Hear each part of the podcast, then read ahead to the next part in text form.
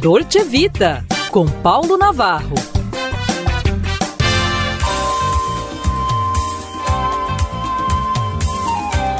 Olá, amigos, em pauta nosso tesouro.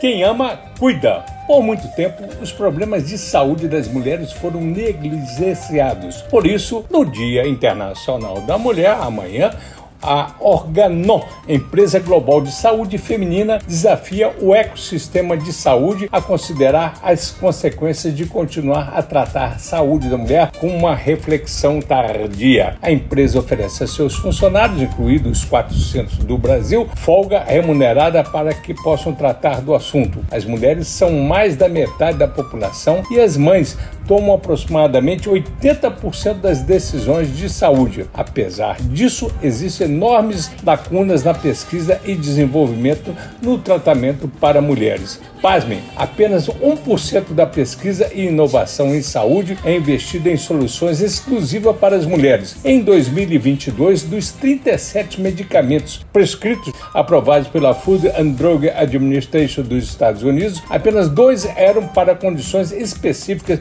de saúde da mulher. É sabido e comprovado que as mulheres procuram mais por consultas médicas e check-ups de rotina do que os homens. Esses, abre aspas, medrosos, adeptos do que, abre aspas, quem procura acha. No entanto, as mulheres brasileiras têm direcionado os cuidados à saúde com mais regularidade para exames ginecológicos, pois essas campanhas e mobilizações ganham mais visibilidade, o que acaba corroborando para que a atenção a outros exames possa sair de foco e sejam postergados. Esse cenário acaba reforçando também o baixo investimento em estudos e inovações para desenvolvimento de soluções e melhorias para a saúde da mulher. É isso aí, gente. Vamos aí.